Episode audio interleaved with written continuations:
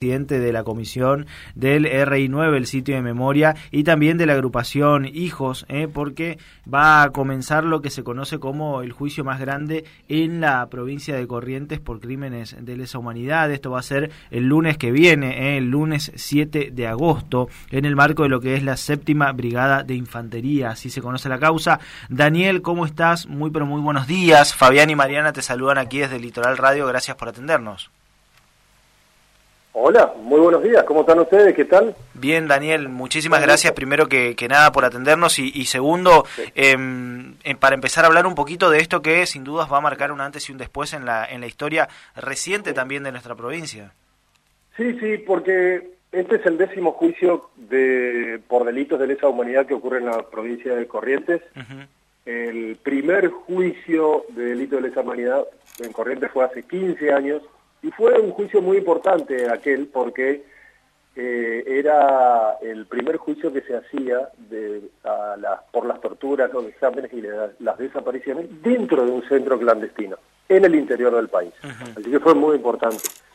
Eh, de aquel juicio salió mucha información, se habían presentado en inicio 15 testigos aproximadamente y después con el tiempo, al, finalizar ya, ya, habían declarado cerca de 85 eh, la información que salió allí y luego de, documentos recuperados del mismo ejército y, más testimonios por fuera hicieron que se armara este juicio, eh, uno de los más importantes por la cantidad de víctimas que incluye. Eh, cerca, cerca de 103, 104 víctimas aproximadamente. Eh, y también la cantidad de imputados. Mm. Es decir, en este juicio lo que se juzga es eh, a la séptima brigada. La séptima brigada, en realidad, era, eh, eh, ejercía el, comando en la esquina donde hoy se encuentra Gendarmería, en Pellegrini, no, perdón, Irigoyen y Córdoba. Allí estaba el comando, pero bajo sus órdenes se encontraban las provincias de Chaco, de Misiones, de Formosa y de Corrientes. O sea que trabajaban básicamente en toda la región NEA. Trabajaba en toda la región NEA, que era la, sub, se le denominaba subzona 23. Y la séptima brigada este, estaba al frente de las órdenes, es decir, eh, que al frente de esta, de esta represión, en este juicio están las máximas autoridades del ejército, de la gendarmería, de investigaciones, que son los que daban las órdenes hacia quiénes reprimir, a quiénes secuestrar, a quiénes torturar, eh, implicados directamente, digamos, en, la, en, eh, apuntar con el dedo a quienes iban a ser secuestrados, privados de su, de su libertad. Este, tenemos ocho desapariciones en este juicio, dos homicidios, eh, y, privación ilegítima de la, de la libertad. Y la, también la, la detención ilegal y clandestina de dos niños, juntos, con, eh, juntos con sus madres, digamos. ¿no? Eh, Daniel pensaba también en el tiempo de actuación de esta séptima brigada. Vos decías bien que básicamente comandaban todo lo que tiene que ver con, con esta región. Digo, eh, ¿se pudo constatar también el, el, periodo de tiempo en el que estuvieron presentes aquí, digo, llevando adelante este plan sistemático del cual también todo, se lleva adelante en todo el país? Digo, eh, ¿se sabe más o menos el tiempo en el que operó? Sí, sí, sí, claro, claro, claro. Sí, claro que sí el, desde, desde, el inicio de la dictadura hasta aproximadamente el 78, que fue la época más, más dura, más, más fuerte, más represiva de, de, de, las de las fuerzas dictatoriales, digamos, de las fuerzas eh, oscuras de, la dictadura, eh, estuvieron al mando. Después hubieron otras sucesiones, digamos, en, en esos cargos, pero eh, la, la, época de la mayor cantidad de, desapariciones fue eh, eh, en ese periodo. Y la articulación con las provincias generalmente se daba en, en el movimiento de, de, aquellos, de aquellas víctimas entre centros clandestinos en sí y, entre, y llevados a otras provincias, incluso, por ejemplo, en el Regimiento 9 pasaron algunas víctimas que luego fueron desaparecidas en Margarita Belén, por ejemplo, ¿no? Claro. Eh, Daniel, pensaba también en, en, esto, ¿no? 104 víctimas, mencionaste vos, 103, 104, cómo es el trabajo también desde, desde hijos, desde también este espacio de memoria que incluso fue declarado como tal hace poco tiempo, en pos de preservar la reconstrucción, preservar también eh, la identidad de esta gente, de que de alguna manera no se termine diluyendo en el tiempo. Sí, la, la ley 26691, que es la que protege a los sitios de memoria, claramente establece que estos sitios no solamente tienen que ser conservados eh, a lo largo del tiempo eh, y, y, mantenidos, así como las víctimas eh, estuvieron allí adentro y luego dieron testimonios en los juicios.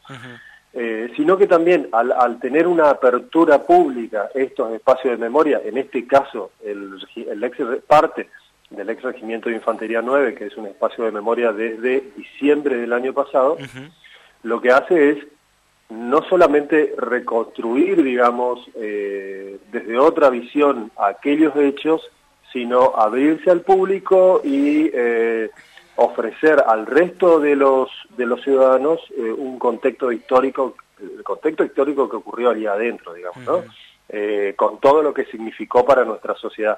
Recordemos que si bien la última dictadura fue en el año 76 antes de esa habían ocurrido otras cinco o seis dictaduras. Es decir, que nuestro país venía sufriendo golpes de Estado consecutivamente, digamos, aunque el del 76 fue el más duro de todos.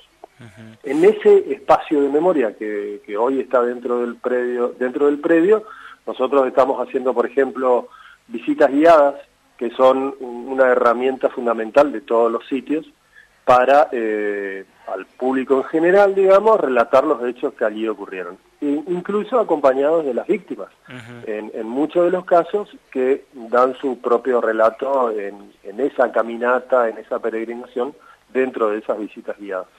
Eh, y Daniel, eh, ya que mencionaste la cuestión de, de las víctimas, que incluso su testimonio todavía aporta mucho más al valor histórico que tienen estos lugares y a la lucha constante que se realiza también en pos de, la memoria. ¿Cómo está previsto la cuestión o los plazos por ahí de este juicio que va a comenzar la semana que viene? Digo, ¿sabés más o menos cuántas personas van a declarar en esta ocasión? ¿Cuántas víctimas o parientes de ellas van a estar formando parte de las distintas audiencias? ¿Ya se conoce un poquito esa, esa información también? Mira, el, juicio que comienza el lunes, eh, aproximadamente, bueno, en principio tiene 21 imputados, de los cuales solamente 10 van a llegar al, al juicio. ¿Por qué? Porque algunos de ellos fueron apartados por incapacidad sobreviniente, es decir, el, famoso eh, el famoso beneficio biológico, ¿viste? Por la edad que tienen. Claro. Eh, eh, dentro de ese beneficio está Barreiro y Ciris Dalmi Marcelo Feu, que fue interventor de la provincia de Corrientes. Barreiro tiene una condena de 25 años de prisión. Y otros que fallecieron mm. antes de llegar al juicio.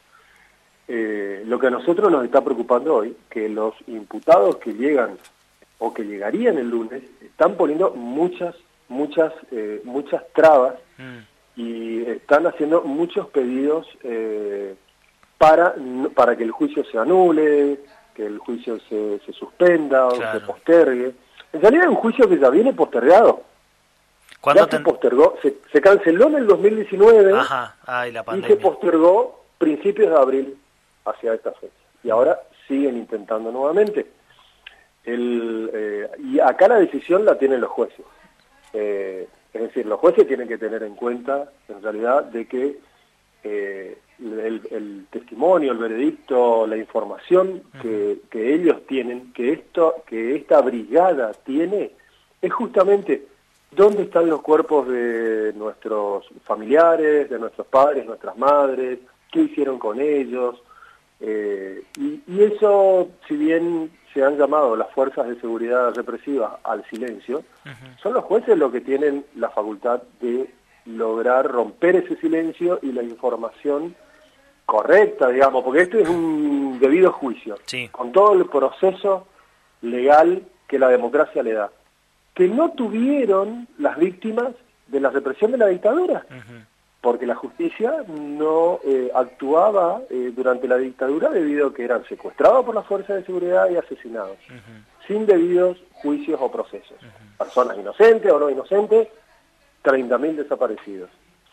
Y estos juicios dan el debido, el debido proceso, eh, al cual están tratando de evitar. Claro, claro que están tratando de evitar, porque los hechos están comprobados lamentablemente, ¿no? Eh, están tratando de impedir.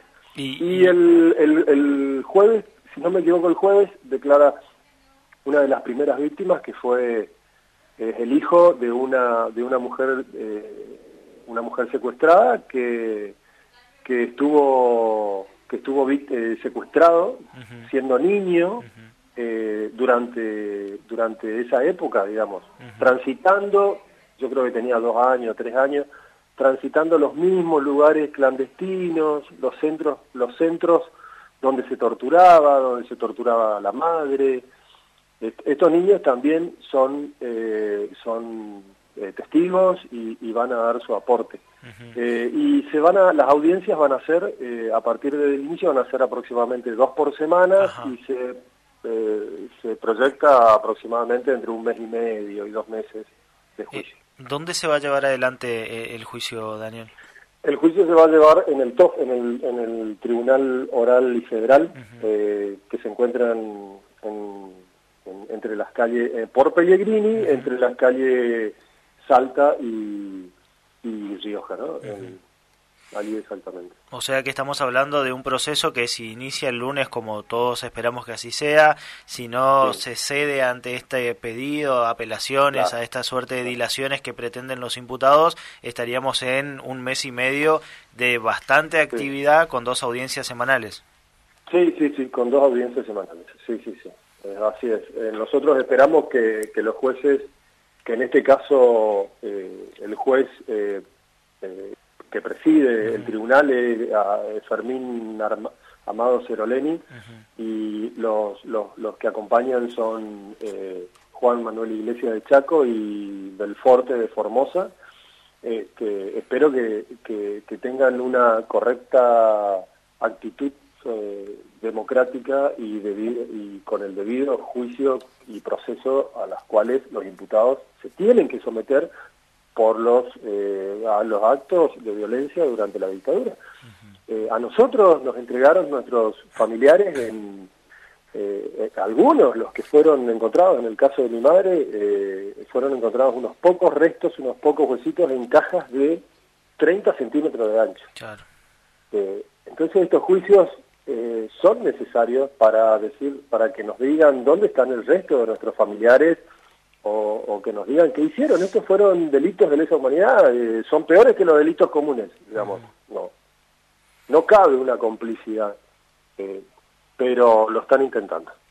Daniel, ¿cómo puede hacer la gente para, para contactarse con ustedes, para también por ahí participar de estas visitas guiadas que, que, realizan, en las cuales acompañan a través de, de, este, de esta suerte de reparación y reconstrucción desde el espacio de memoria aquí en la explanada del puente?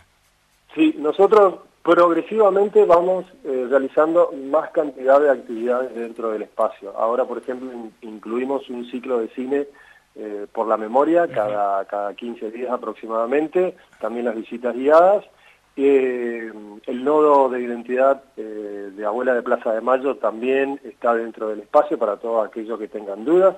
De todas formas, siempre tenemos las maneras virtuales y las redes sociales para comunicarnos que es espacio de memoria RI9, tanto para Facebook o como para el Instagram, eh, y en nuestras redes salen las, las fechas eh, en las que se hacen visitas, pero que son cada 15 días, este, como fechas fijas, digamos. Después, como ha pasado que las escuelas eh, quieren una fecha especial, bueno, nos mandan un correo y se, se, arregla y se acepta la fecha que, que las escuelas quieren y pueden venir, digamos, ¿no? Porque no es fácil este, acercarse desde el interior de la provincia, de Corrientes o de Chaco. Eh, entonces participamos claramente de la, manera de, poder solucionar y colaborar para que se acerquen, como ha sucedido.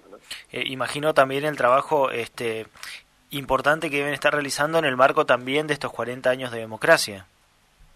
Sí, Sí, sí, sí. Los, los 40 años de democracia a nosotros nos parece fundamental que en ningún momento se olvide eh, que, que llegar a esa democracia eh, a toda la, a toda la población eh, ha costado sudor y lágrimas, mm. digamos.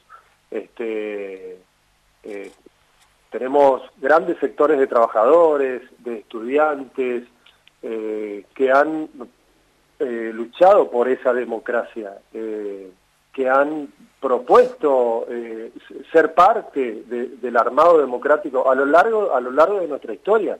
En ningún momento la sociedad propuso otra, otra visión.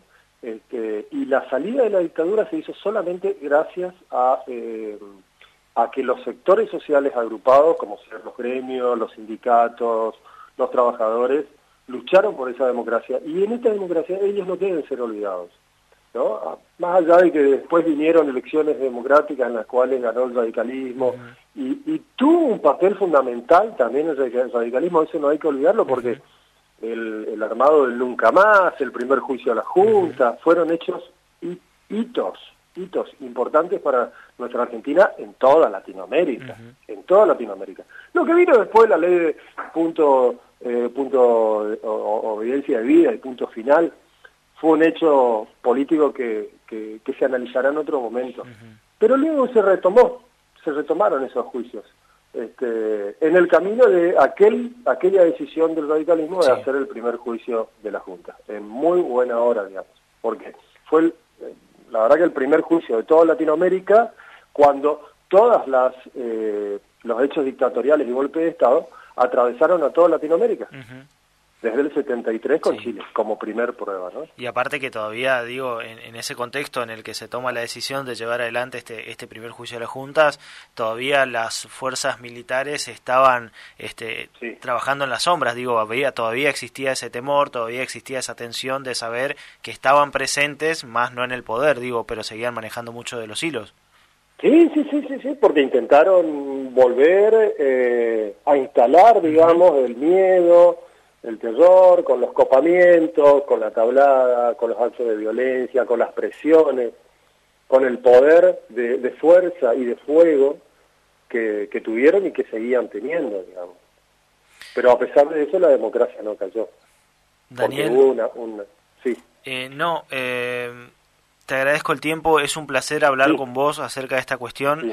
Em, seguramente estamos atentos eh, a lo que va a ser el inicio de este, de este juicio tan importante, insisto, para, para nuestra eh, historia reciente, sobre todo para lo que fue también el paso nefasto de la dictadura militar en nuestra región, en la provincia de Corrientes, 103, 104 víctimas, lo mencionaste bien, así que vamos a estar atentos a esto. ¿eh? Sí, muchas gracias por, por la difusión de de esto, la verdad que estamos, eh, estamos relativamente satisfechos porque hemos tenido la llegada a medios de, la provincia y de otras provincias eh, y de Buenos Aires también, porque es un juicio muy importante y muy grande. Y esperamos que, se lleve adelante eh, correctamente y dentro del marco de los procesos legales que necesitan, no solamente las víctimas, también los imputados, ¿no? Daniel, muchas gracias. Eh, un abrazo grande. Ah, un abrazo grande para todos ustedes. Muchas gracias. Hasta luego. Eh. Ahí pasaba Daniel Cian,